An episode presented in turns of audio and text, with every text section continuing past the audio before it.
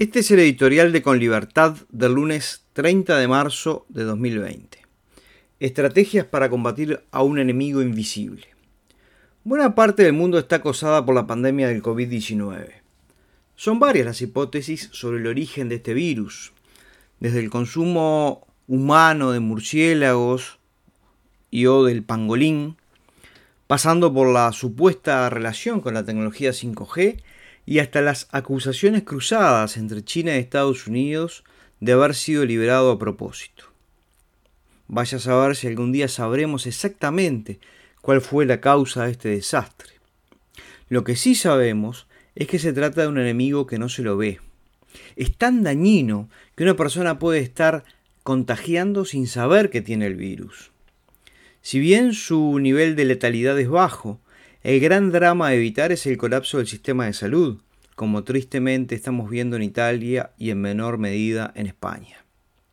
El personal de la salud, sin poder contar con medicamentos o vacunas que los proteja, quedan expuestos al contagio. Esto hace que se apele a múltiples estrategias de contención. Una estrategia es disparar todas las alarmas a tiempo, pedirle a las personas que no se reúnan, que salgan de sus casas solamente si es imprescindible, suspender todos los eventos masivos, clases, etc. Esta es la estrategia que, por ejemplo, ha tomado el gobierno de Uruguay y por ahora viene resultando. Otra estrategia es relativizar la situación y continuar como si nada, entre otras cosas para que la economía no se resienta. Al ser tan alta la propagación del virus, se multiplican los contagios y los sistemas de sanidad se saturan.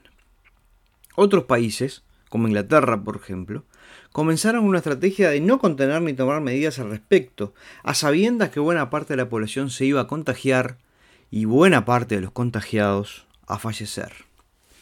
Pero primó en principio la necesidad de no perder pie en lo económico, aspecto que está afectando a todo el planeta.